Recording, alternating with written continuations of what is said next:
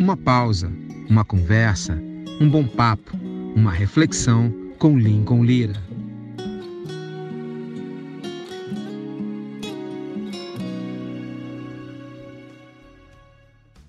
Salve, salve galera! Meu papo hoje é com o Fábio Sampaio. Ele que tem uma carreira muito consolidada na área de liderança de louvor e adoração, faz parte também de uma super banda chamada Tanlan. Fábio tem uma história muito diferente, de uma musicalidade que a gente fala que é um pouco paralela a tudo que está acontecendo no movimento do worship e a gente vai construir um pensamento e uma opinião sobre algumas tendências do que está acontecendo com a história e com o discorrer da música gospel no Brasil. Um papo muito interessante, meio meio que contando a história e aprofundando o pensamento da música e da igreja na nação brasileira, você confere por aqui uma super conversa. Fábio Sampaio e Lincoln Lira numa boa companhia, conversa boa a partir de agora. Tranquilo? Tudo certo. vamos continuar o nosso papo. Vamos, vamos. Como é que você está aí, aí nessa. Tudo bem Como é com a família? Tá nessa... Também, graças a Deus. E você, como é que você tá aí com as coisas de pandemia e tal? Tudo bem, graças a Deus. Ontem foi aniversário da minha esposa, a gente fez um aniversário online. online, né? Legal. Nossa. A minha mãe, a minha mãe, ela, minha mãe tá internada, cara, com suspeita de Covid. Tá hospitalizada. Uhum. Até semana passada a gente desmarcou, né? Sim. Mas ela tá bem? Como é que ela tá? Ela tá bem, cara. Ela tá bem. Ela ela não está nos respiradores, isso é um bom sinal, porque os respiradores já existe até uma tese de que não é tão bom o tratamento, entendeu? É porque é o único que eles conhecem. Mas como eles não conhecem bem a doença, então ela, ela, ela não está nos respiradores. Os respiradores, ele, esse CTI, eles chamam de zona vermelha. Ela está numa zona amarela, porque o, o, pulmão dela foi afetado. Ela tem 76 anos, né? E ela é diabética, tem pressão alta. Só que ela vem recuperando bem a questão respiratória. Então, lance de um oxímetro, que é um aparelho que identifica a oxigenação no sangue e a forma que está comport... está se comportando o aparelho respiratório. E ela vem melhorando a cada dia, graças a Deus. Os caras já têm comentado sobre uma perspectiva de alta para a gente continua orando, né?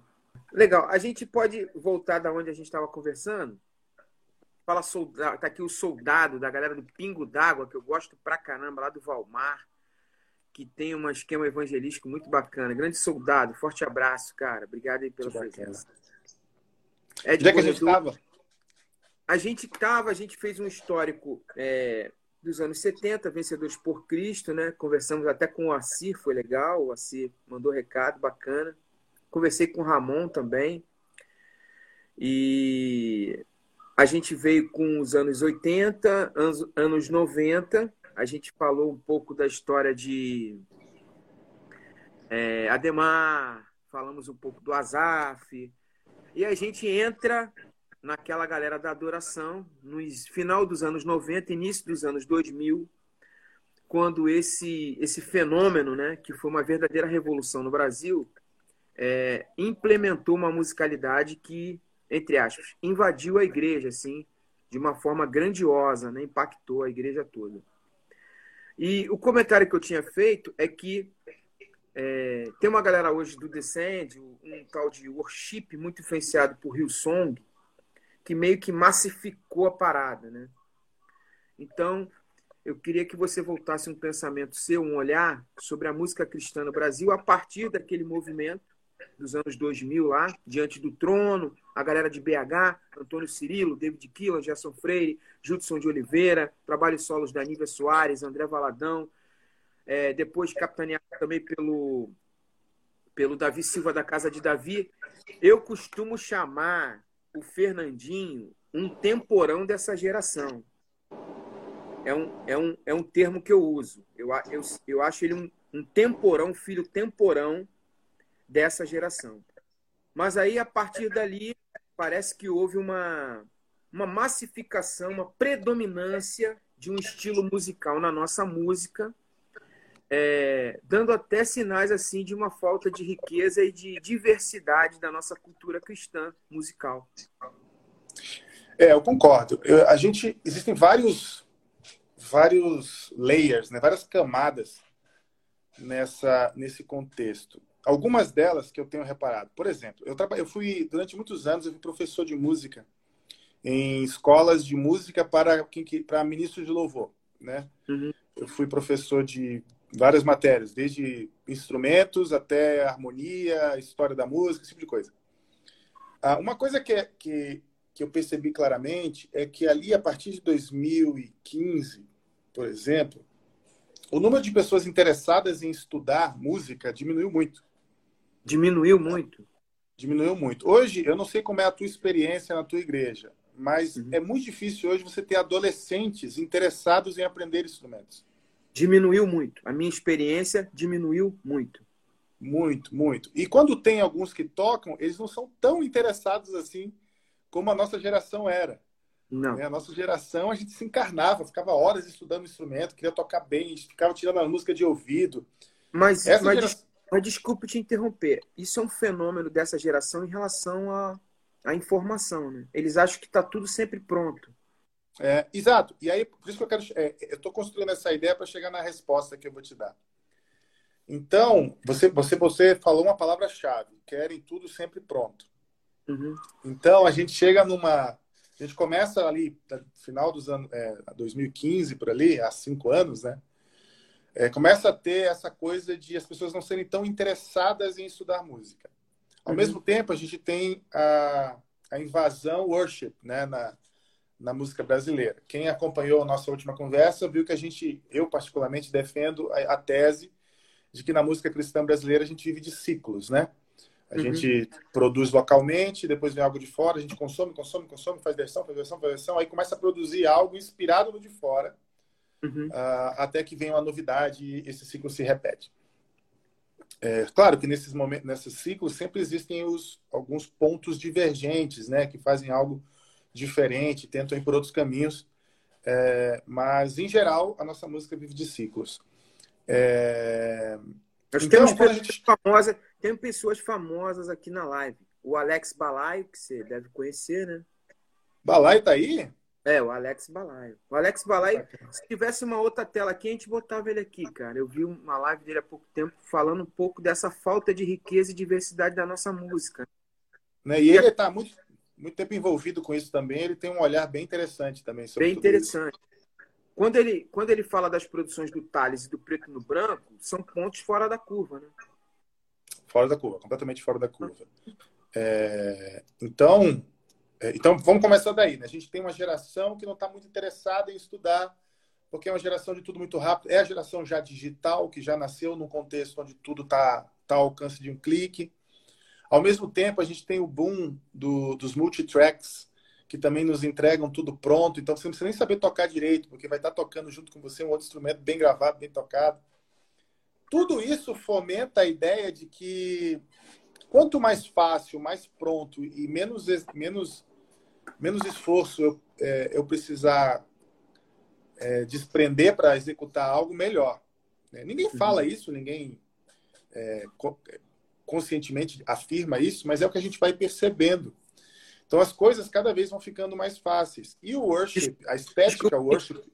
te interromper de novo, mas isso é até um fenômeno antropológico, né? A mente parece que trabalha assim, né? Eu já estudei sobre isso em psicologia. A mente, ela sempre busca caminhos que sejam mais confortáveis no sentido de menos esforço.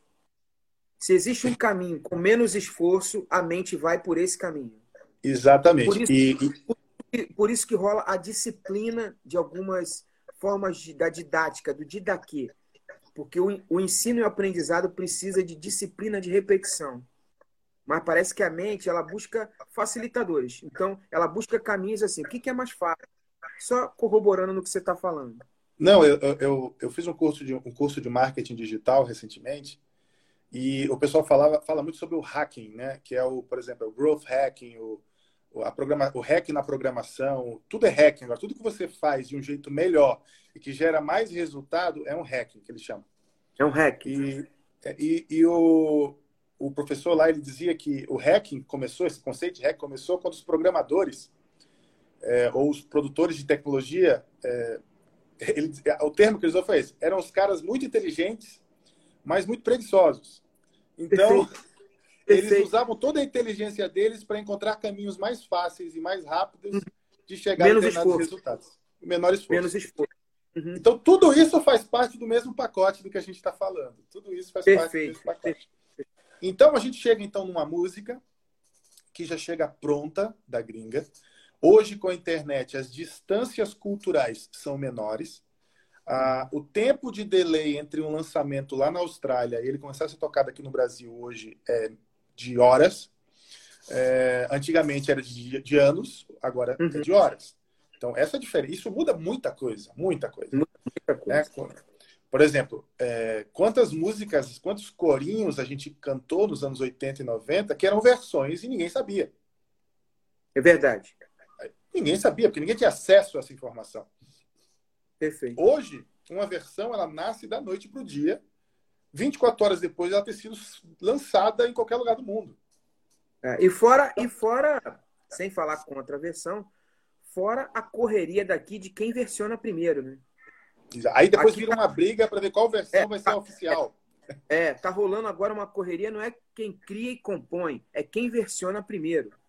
Exatamente, exatamente. E quem oficializa, e aqui... quem oficializa a primeira versão, né? É, e aqui eu não quero fazer um juízo de valor de quem faz isso, porque eu não okay, conheço. É, não. Eu não quero... Mas eu quero fazer uma certa crítica, porque não, é um caminho por, muito até, fácil. Até, até, até porque, Fábio, até porque existe uma contribuição valorosa disso. Sempre há. Sempre há. Uhum. Mas, de qualquer forma, alguma crítica eu preciso fazer nesse sentido. Porque okay. o, esforço, o esforço desprendido para fazer versões, ele é honesto, ele tem um certo valor, mas ele acaba, por uma característica cultural que a gente tem visto, é canibalizando qualquer outro esforço de produzir coisas novas. Perfeito. É, é, é mais ou Car... menos com a... esse, esse canibalizando eu vou anotar, hein? Cara, esse foi violento. É. Gostei desse é, aí. Canibal...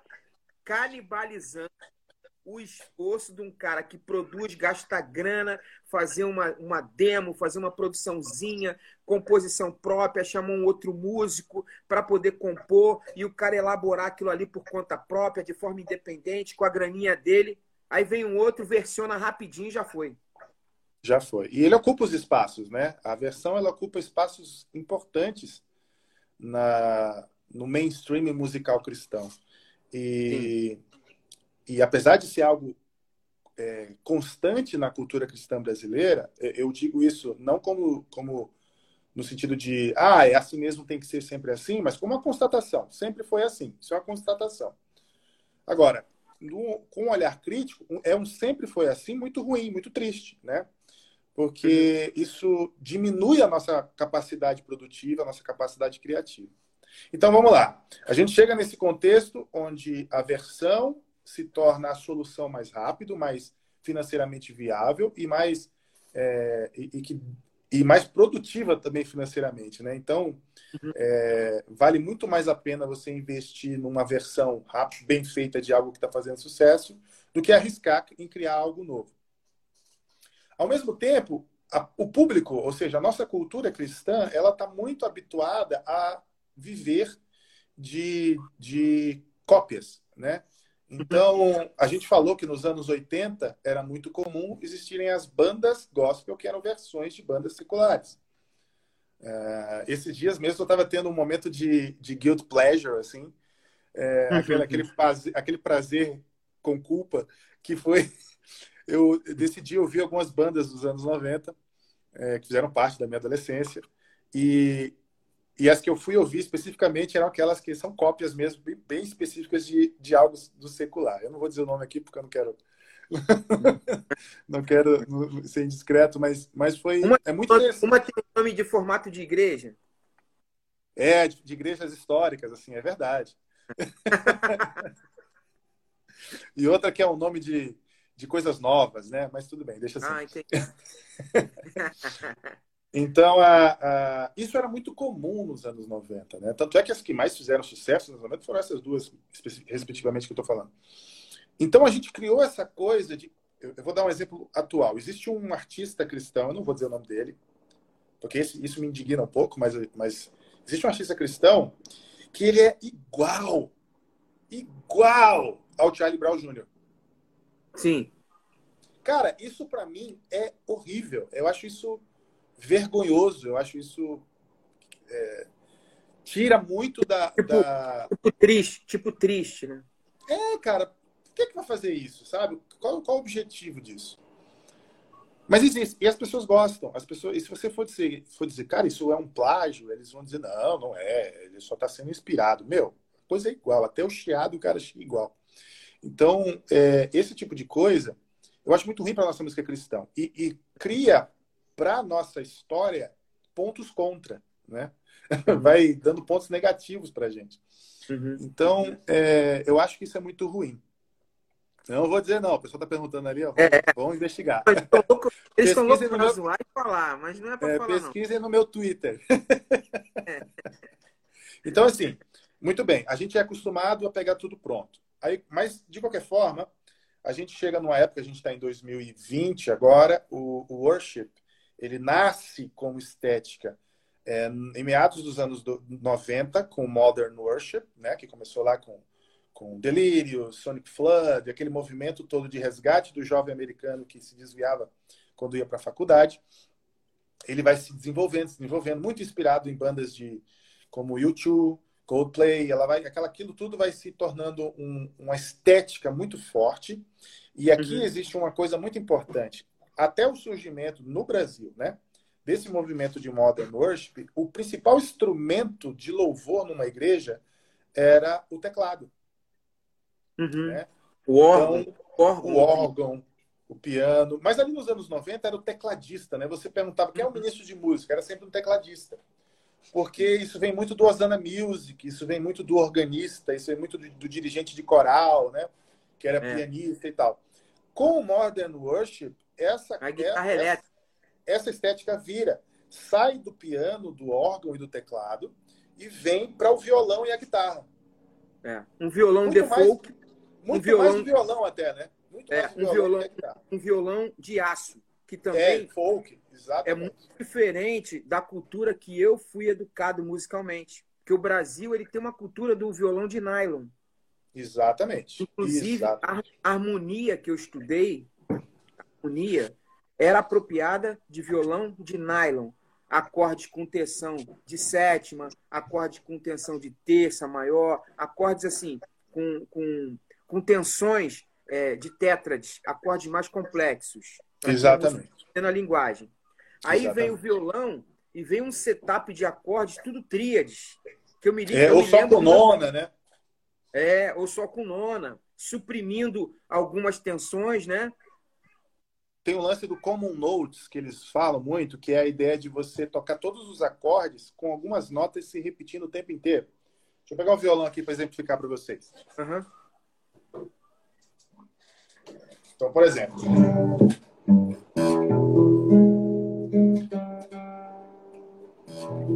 Já que eu vou tirar também? Vê se... Então, ó, como... Oi? Vê se é esse.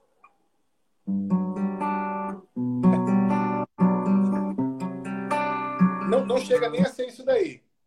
Porque isso aí ainda é, é mais, ainda é meio que um ostinato, né? Mas, mas o como, apesar de eu entendi qual é a referência. Mas o Common Nodes é uma coisa muito mais simplificada até. O que, que é? Por exemplo, e no, e no Modern Worship se tornou muito popular isso. Por exemplo, eu estou fazendo uma música que é em Sol, tá? E aí o que, uhum. que, eu vou fazer? Eu vou fazer com que todos os acordes que eu vou tocar nessa música, essas três notas aqui de baixo, uhum. elas vão soar sempre. Sim. Então eu vou fazer, ó.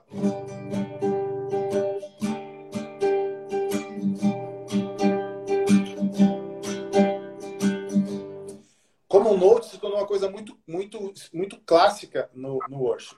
Por exemplo, isso aqui é muito comum. Ó.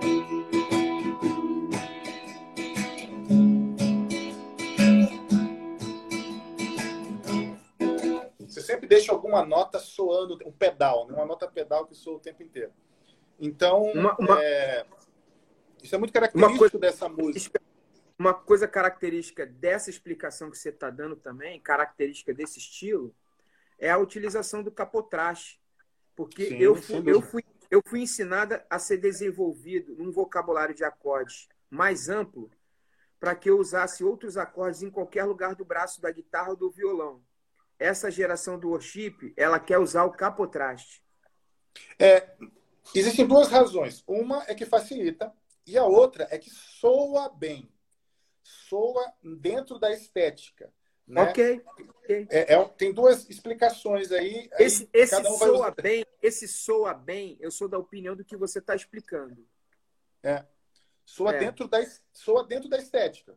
É, é, okay. é uma estética, né? Então, é, é, que nem, por exemplo, o cara querer usar coros hoje. É, coros tem uma importância e um peso na guitarra nos anos 80 muito grande. Uhum. Hoje quase não se usa, esteticamente não se usa. Né? Então, é uma questão de, né, uhum. de, de, estética. Uh, pois bem, o, o, violão se torna o instrumento principal e a gente entra nessa, nessa fase do worship. Teve um rapaz que botou aqui atrás, aqui antes, quando a gente estava falando uhum. do Osana Music, ele falou do Tom Brooks. E, e realmente, ele era o, o, produtor, né, o arranjador da, da, do Osana Music, que foi muito importante nos anos 90 na, na música cristã mundial. E depois, com o advento do Modern Worship, o Osana Music cai em, em, não em desuso, mas ele se torna menos relevante, né? E o Modern Worship vem com muita força, mas só chega no Brasil o, ali por 2004. O, o Serginho Carvalhieri, ele é um grande amigo, feríssimo. É, tem meu coração. O cara é companheiro mesmo.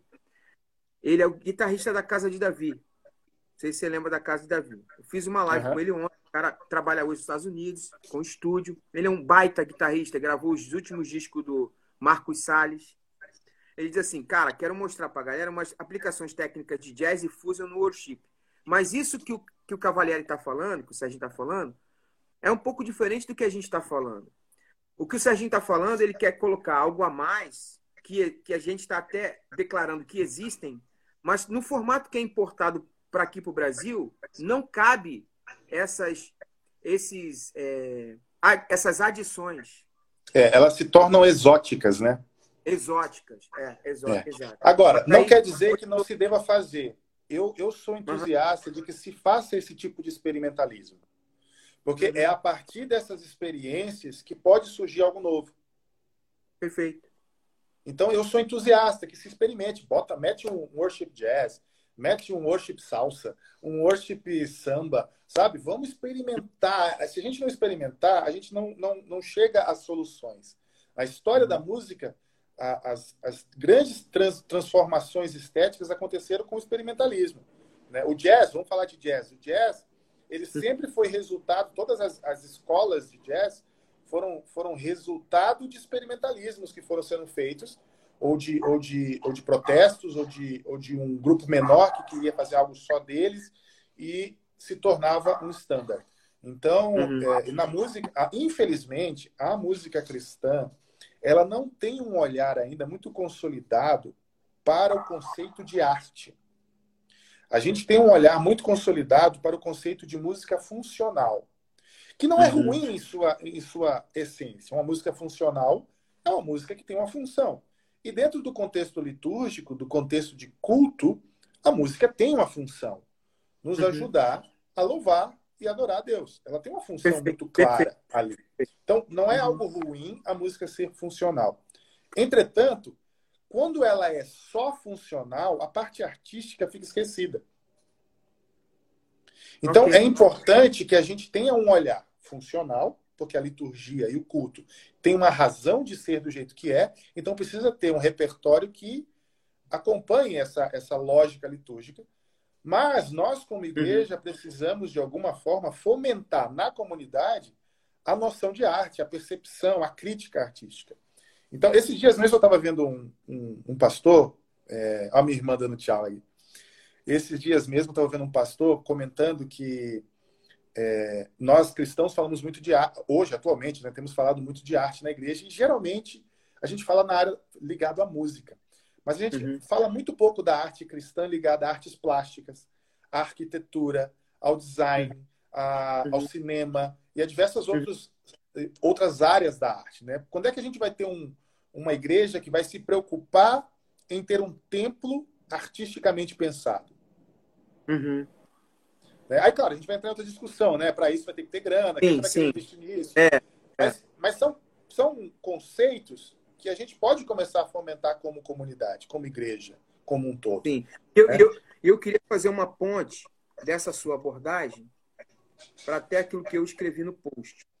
Eu acho que essa nossa, vamos dizer assim, limitação, quando a gente vai para um, um formato muito, vamos dizer assim, é, delimitado do worship, e, vamos dizer, desse que você colocou, congregacional, que é a função que ela cumpre dentro da liturgia dos cultos, a gente gera um outro problema que é uma resposta que eu não consigo responder, que é o seguinte: a nossa música é de um público que provavelmente é mais da metade ou boa quase metade da população brasileira, mas os nossos números de consumo dessa música não traduzem essa maioria.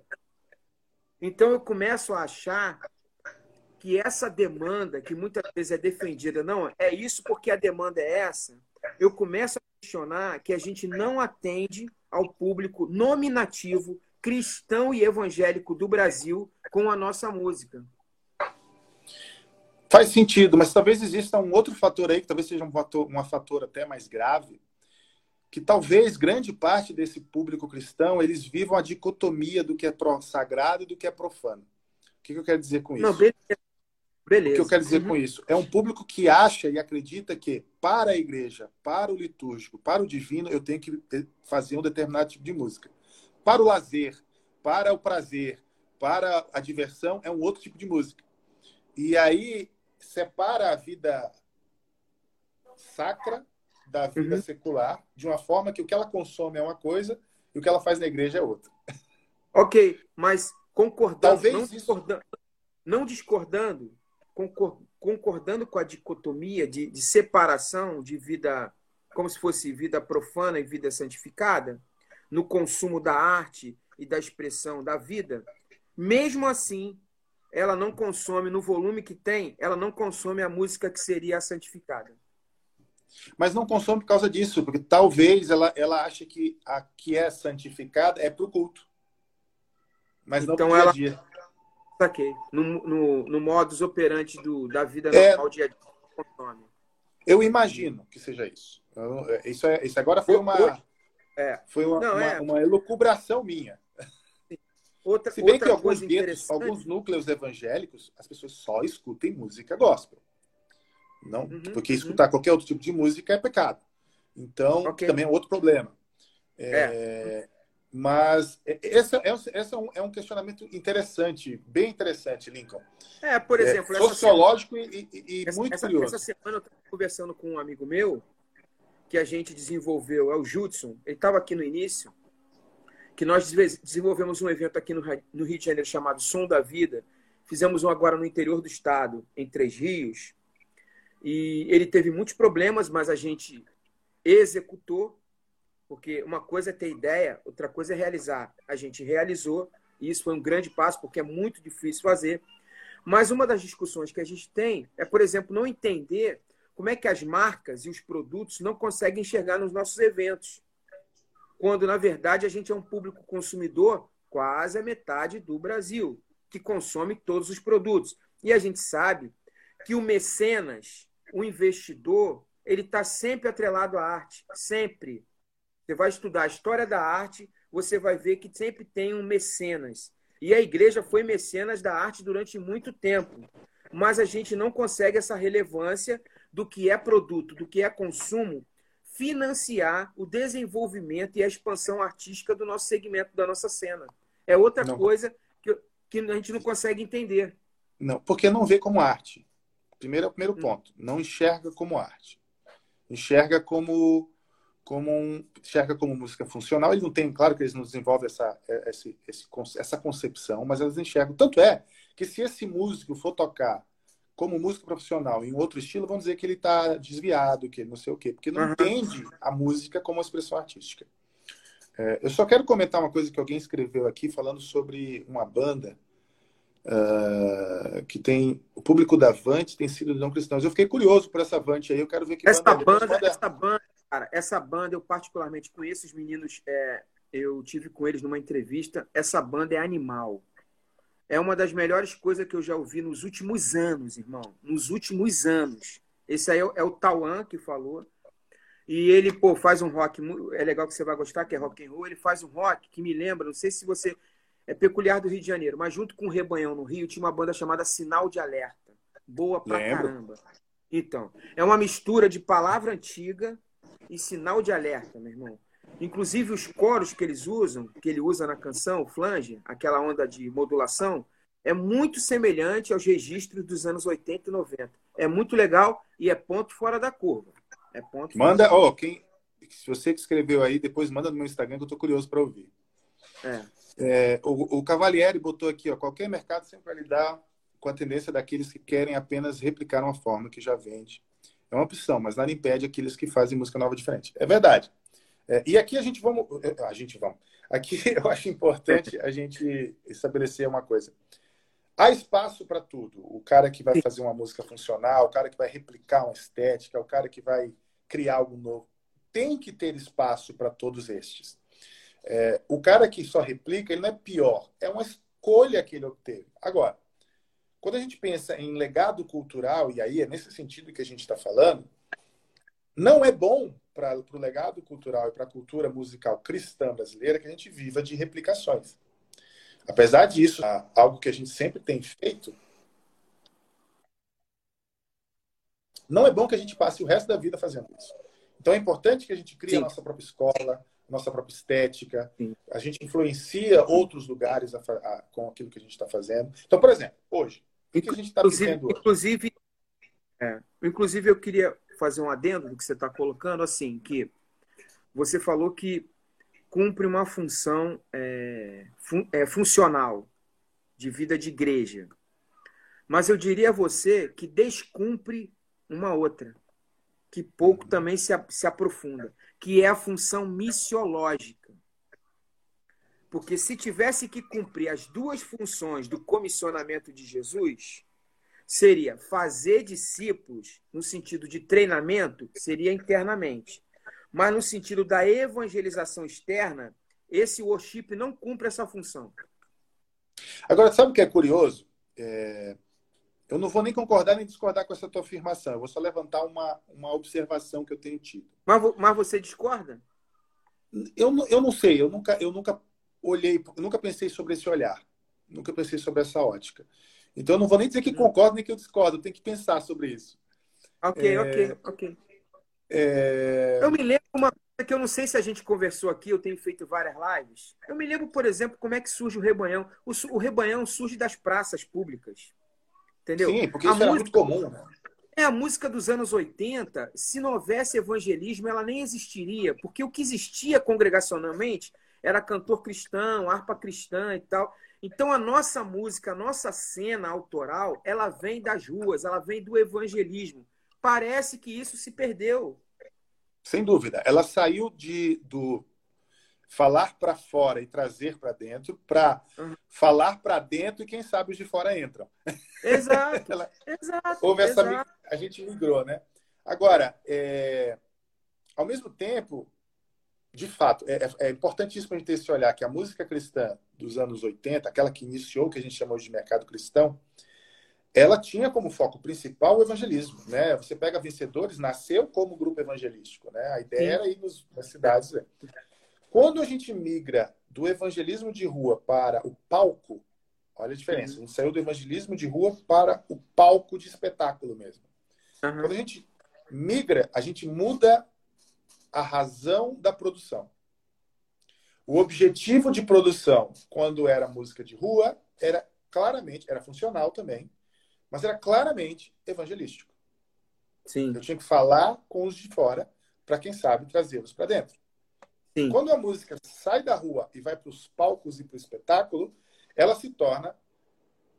É, ela, ela obtém um público que ela precisa manter. Uhum. Não é um público itinerante que nem era o público do evangelístico. Uhum. Que hoje o cara passa, amanhã eu não sei. Não, agora eu tenho um público. E para eu manter o público, eu preciso fazer o que ele gosta. Uhum. E aí muda completamente as motivações produtivas. Uhum. Então, isso é uma observação muito interessante. É, as motivações mudam por completo, né? a forma como a gente escuta. Então, a gente passa a, a produzir música para nós mesmos. Uhum. Né? Músicas que nos agradam. Músicas que servem, muitas servem muito bem para o louvor congregacional, mas é, não é à toa que as músicas passam a ter esse olhar tão antropocêntrico, né? tão, tão é, no que Deus faz por mim, para mim e por meio de mim. Não é a uhum. gente por Deus, para Deus, por meio dele. É o contrário. É Deus por mim, para mim e por mim. É... Olha o Wander o menino, o menino da Vante, o menino da Vante, o Tauan, ele está falando o seguinte, Fábio, fala um pouco da Tanlan, porque a Tanlan, é, eu gosto, ele está falando que gosta muito da Tanlan, e a Tanlan não estava nesse circuito aí do, do worship, não, né? É um rock diferente. Né? É, a gente nunca. Na verdade, a gente nasce no que hoje é chamado do. A gente nasce e cria o que hoje é chamado de novo movimento, que é uma, um, uma proposta artística, uh, ou um, um, movimento cultural, artístico-cultural, é, que tentou andar. É, não é paralelo, mas por outros por outras, fazer outras jornadas por meio da uhum. música cristã, né? Uh, então a Tanlan, eu, a primeira... eu, eu, chamo, eu chamo essa galera de alternativa. É o alternativo. É, é o nome, é o nosso nome para o que seria o alternativo, né?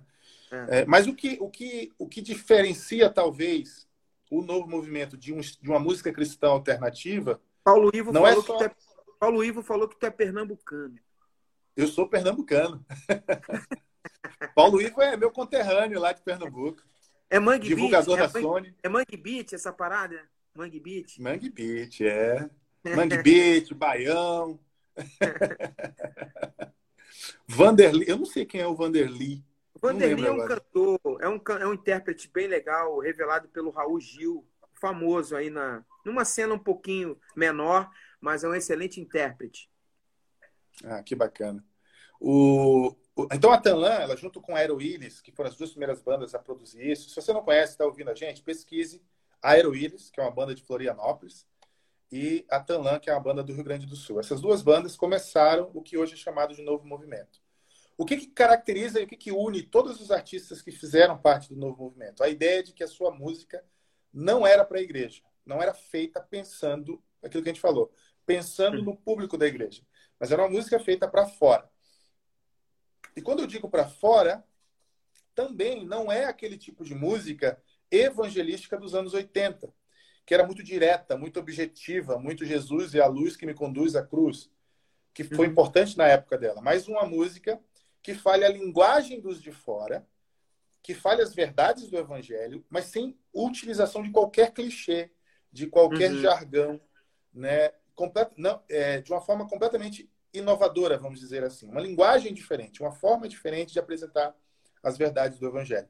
E que, uhum. em essência, não se pretende, isso é importante dizer, apesar de ser um pouco, às vezes, difícil de explicar, é uma música que não se pretende evangelística. Por que, que eu estou dizendo isso? Porque quando você pretende que a música seja evangelística, você está fazendo dela funcional. Uhum. Então, o novo movimento é um, é, um, é um movimento que pretende que a sua música seja arte. Okay. E se ela é arte, ela não é funcional. Uhum. Então, ela pode ser evangelística, mas ela não é prioritariamente produzida para ser evangelística. Ela quer ser arte. Ela quer entrar na cultura. Ela quer influenciar a cultura de alguma forma com princípios. Então, você nunca vai ver na música do, do novo movimento é, expressões típicas do movimento gospel. Você nunca vai ver isso.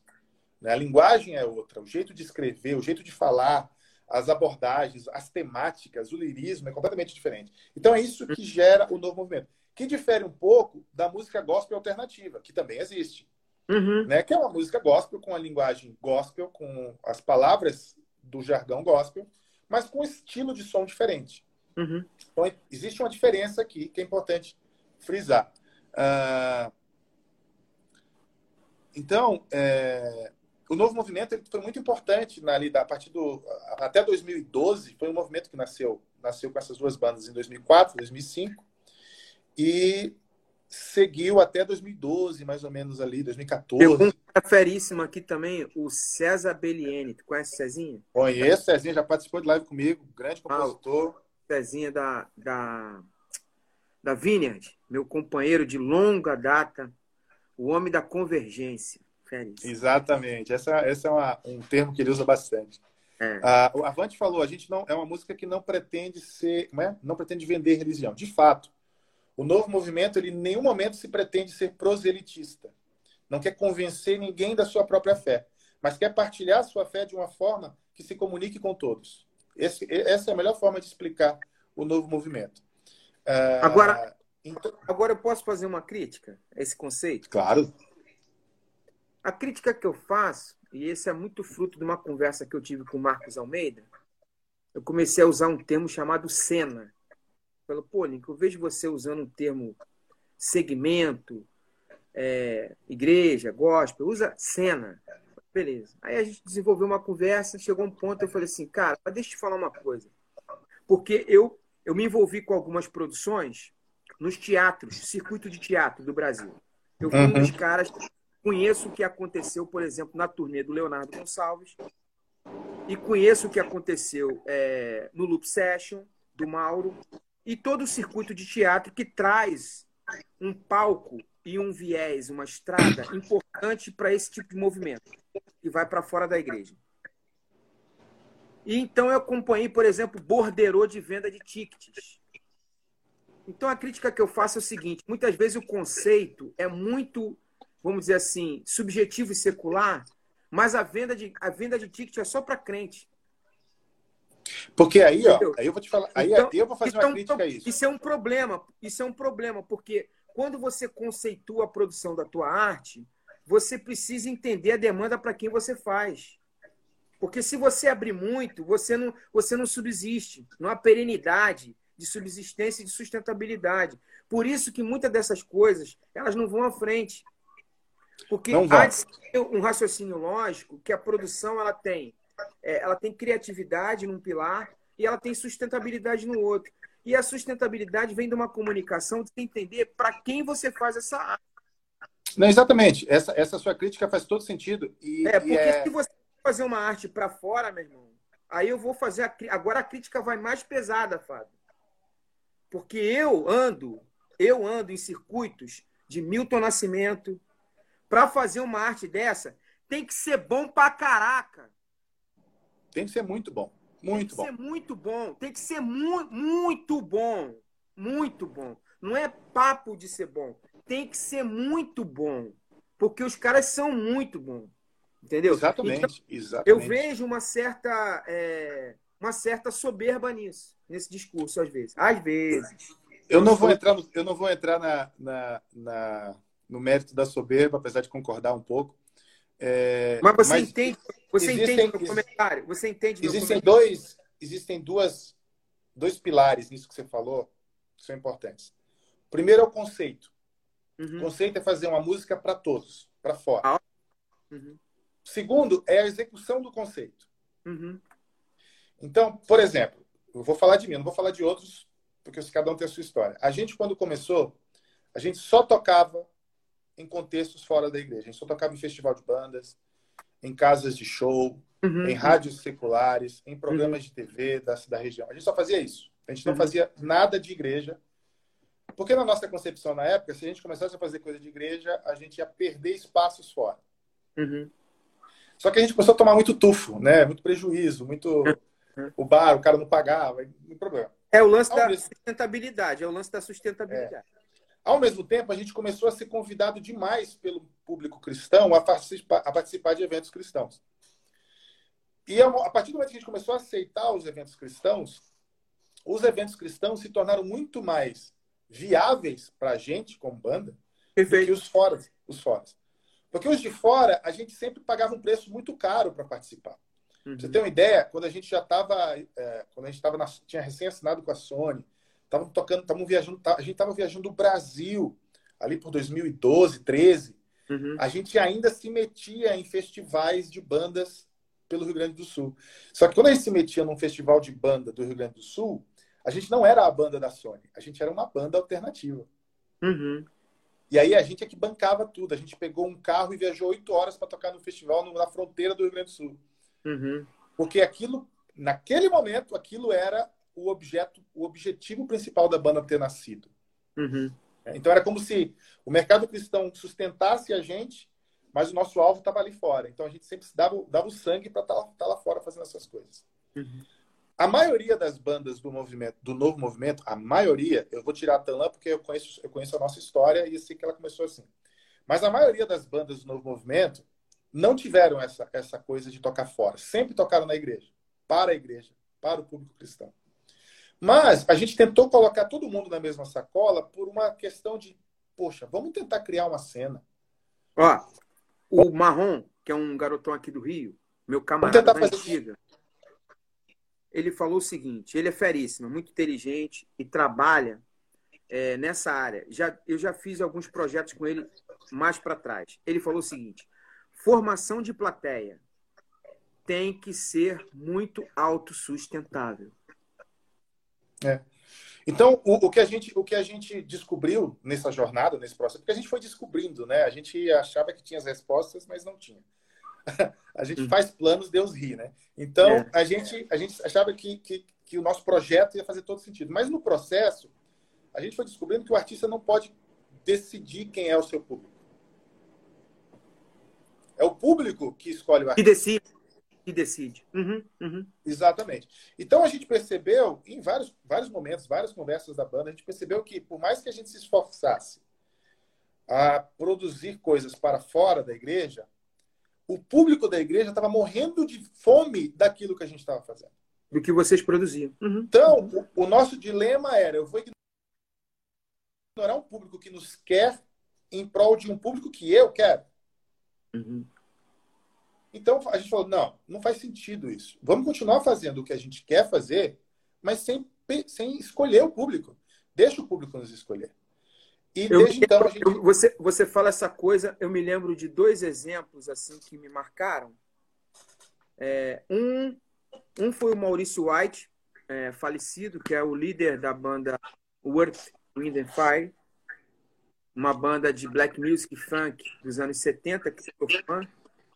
E ao final da sua vida, ele fez uma frase do tipo assim: Você não fica meio chateado com de apresentar coisas novas e o seu público sempre querer os grandes hits do, do passado e as mesmas canções, ele falou assim: eu posso até ficar um pouco chateado, mas isso é o respeito ao meu público que me sustentou até aqui. E uma outra frase que eu poderia citar, que eu nunca vou me esquecer, é a frase que está no filme This Is It, do Michael Jackson, quando o arranjador dele, qual a mix que você quer? eu posso fazer uma mix aqui do jeito que você queira. Ele começou a rir e falou: Eu não quero mix nenhuma. Eu quero a mix que meu público escuta nos CDs que eles compraram. E eu estou falando do Efnefari, que é uma das maiores bandas flex da história. E estou falando do Michael Jackson, que é o rei do pop. Então, uhum. isso que você está falando, eu acho que é fundamental para o artista entender e respeitar educacionalmente, educadamente, o seu público. Exatamente. Exatamente. E isso é um processo de maturação do próprio da próprio ser artista, né? Do próprio entendimento de artista.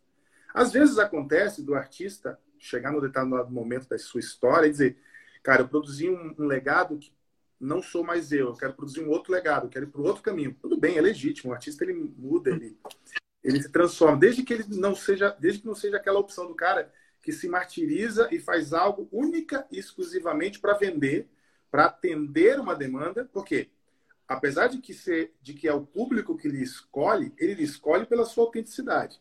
No momento que você deixa de ser autêntico e passa a repetir fórmulas para agradar o público, você deixou de produzir arte. O Ramon, Ramon trabalha comigo também, super editor da RTM, feríssima, falou assim: o artista não existe sem o público. Mas lá na fase inicial do artista, ele não tinha público.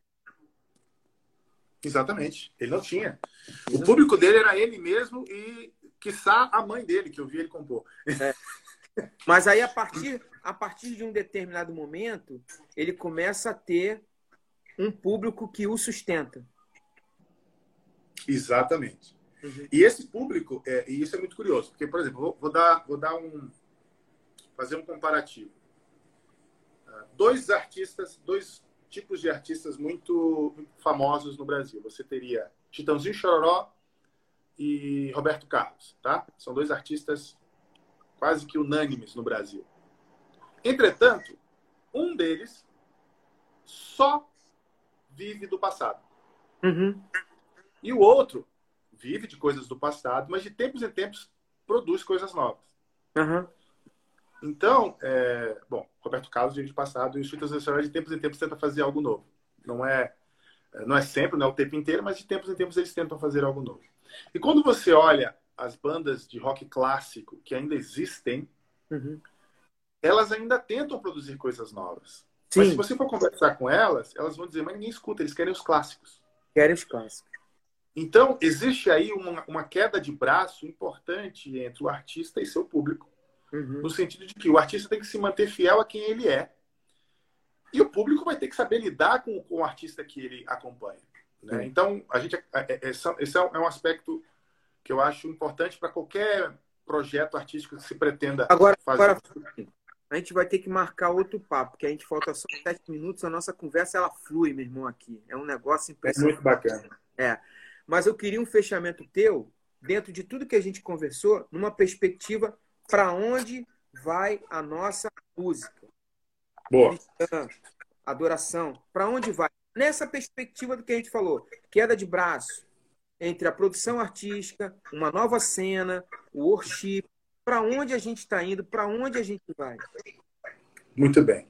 Pois bem, uh, no ciclo de, de história da música, a gente chega no momento worship que a gente está vivendo hoje. Entretanto, nesse exato momento em que a gente está falando, a gente vive o que, eu, o que eu gosto de chamar de worship 2.0. 2.0. Que é, que é aquele momento da nossa história onde a gente para de fazer, fazer versão, não 100%, mas a, o, o número de versão diminui significativamente. E a gente começa a produzir localmente, autoralmente, músicas na estética worship. Uhum. Quando isso acontece, em geral, a gente está no fim do ciclo. Uhum. Né? Então, por exemplo, quando a gente chega, quando, quando surge a melhor versão brasileira do, do, do Osana Music, que para tá, o meu olhar tá acabando, é Diante do Trono, tá acabando. a melhor versão brasileira do Osana Music foi uhum. o Diante do Trono. Uhum. Deu quatro anos, o movimento, toda aquela estética deixou de existir, o Modern Worship veio com força. Uhum. Então, é, eu gosto de acreditar, pelo menos, que quando a gente está nesse momento 2.0, é o final do ciclo, é o final dessa estética. E aí surge a grande questão: o que, que vem depois? O que, que vem agora? Uh, eu tenho algumas teses. Uhum. A primeira tese, e ela está corroborando muito por causa do advento das lives, do advento do coronavírus, da crise econômica e tudo que uhum. vai acontecer. A minha tese é que a gente vai entrar num, numa temporada do menos é mais. Menos é mais. Onde, onde a gente vai ter menos pirotecnia, menos luz, menos som, menos fogos, menos tudo isso, menos para ter uma coisa mais intimista. Mas as pessoas as pessoas talvez comecem a talvez a gente tenha um ciclo agora de uma busca pela intimidade, pelo som mais no pé do ouvido, pela coisa mais mais objetiva e, e menos menos plástica, sabe? Uma coisa mais, mais orgânica. Essa é uma tese que eu tenho. A segunda tese, ela, ela, ela tem um pouco a ver com, com corona, mas nem tanto, mas é, pensando sobre isso, talvez até faça sentido. A gente vai entrar, talvez, num ciclo de produções muito. É, sabe aquele pop eletrônico? Que não é música eletrônica, mas tem muito beat, muita coisa feita no teclado, né? um, um neo anos 80, sabe? É um, pouco, gente... é um pouco que o funk carioca tá indo pro pop. Talvez. Aquela estética meio Ariana Grande, uhum. é, meio aquele disco, o Sorry, do Justin Bieber, para mim ele é algo, ele é algo que para mim tem tudo a ver com as tendências que vem na frente. Uhum. Ele é minimalista, mas é muito rico ao mesmo tempo. Né? Então, eu acho que a gente está indo por essas duas alternativas, talvez elas caminhem junto, não sei. Ou aí eu já não vou, vou chutar, mas pode ser que tudo isso que esteja acontecendo no mundo produza um, algo completamente novo, inesperado, que ninguém está ninguém tá contabilizando aí. E ali por 2023, hum. Né, mais tardar 2025, a gente já vai ter algo novo acontecendo. Agora, para finalizar, deve estar tá faltando uns dois ou três minutos. Eu queria soltar uma bomba para você, tipo assim, você ser sintético, mas é uma resposta para deixar meio gosto de quero mais, para a gente voltar semana que vem ou quando você estiver disponível para a gente conversar mais, se você quiser. A bomba é o seguinte: nisso que vai, me explica o fenômeno sertanejo que bota, sei lá, 4 milhões, 5 milhões, 7 milhões numa live, e se juntar todos os gospel não dá um milhão numa live. É, no mundo do streaming, o sertanejo é o maior de todos. Isso já revela que essa relação de música com o universo digital é muito mais é, engajado no público do sertanejo. Tanto é que quando surgiu o advento do streaming, a música gospel, como mercado, estava bombando, estava batendo lá em cima, brigando com os principais vendedores do mercado. Quando surgiu o streaming, a música gospel foi lá para baixo de novo. Uhum. Parece Porque que o público um passo para trás das conquistas que tinham feito, né? Porque o público gosta, o público cristão, não, não se adaptou tão rápido a essa virada de chave como o público que consome música uh, líquida, que é o público do sertanejo. Como diria a. O que, é música líquida? Eu não sei o que é música líquida. É uma música que se vai. Passa e Ela você nem vai. vê. Ela, Ela se, se vai. vai. Ela, ela se Ela é líquida. Eu estou aqui me apropriando do termo do, do, do filósofo Bauman, lá, da, de, da sociedades líquidas, né? Sociedade então, é uma música, Já ouvi falar. É, é uma música líquida. É uma então, música esse líquida. público, esse público, ele, ele muito rápido se adaptou a essa, esse conceito de música líquida. O cristão não. O cristão, ele demorou para isso. Agora a gente está começando a fazer, dar sinais de que vamos, vamos brigar por isso. Então, é, eu acho que isso explica muito desse advento das lives. O Cezinha falou que Braumaniz, Brau, Braumanizou. É algum autor, né? Brauman, alguma coisa. Bauman. Bauman. É o Bauman. É o Bauman. É, é o Bauman. E o garoto da Avante falou assim, falou que água, é, então, a água, é, música líquida é a que passa, igual água. É isso aí. A gente fica filosofando palavras, aqui. Palavras finais, um minutinho para você, Fabinho. Muito obrigado pela tua generosidade, disponibilidade. É sempre muito legal conversar contigo. E eu queria muito que a gente voltasse nesses papos aí que eu adoro, cara. Certamente. Gente, produzam, criem. Esses dias eu vi uma estatística por semana, 30 mil músicas são lançadas nas plataformas digitais no mundo. No Brasil, é aproximadamente 1.500 músicas por semana novas, músicas novas, são lançadas nas plataformas digitais.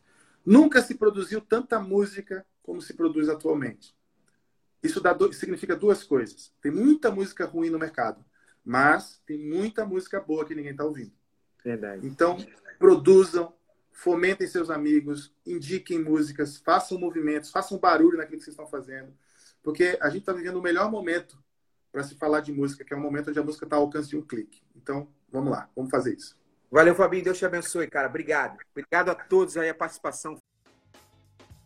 Legal, você conferiu mais um podcast do Lincoln Lira. Sou eu por aqui. Obrigado pela sua companhia. E a gente se encontra. Fique muito à vontade a conferir todos os nossos conteúdos nas nossas redes sociais, através do Instagram, a nossa super conta no YouTube e também através do Facebook. Fique muito à vontade e a gente se encontra até um próximo encontro. Deus te abençoe muito, super valeu e tchau, tchau.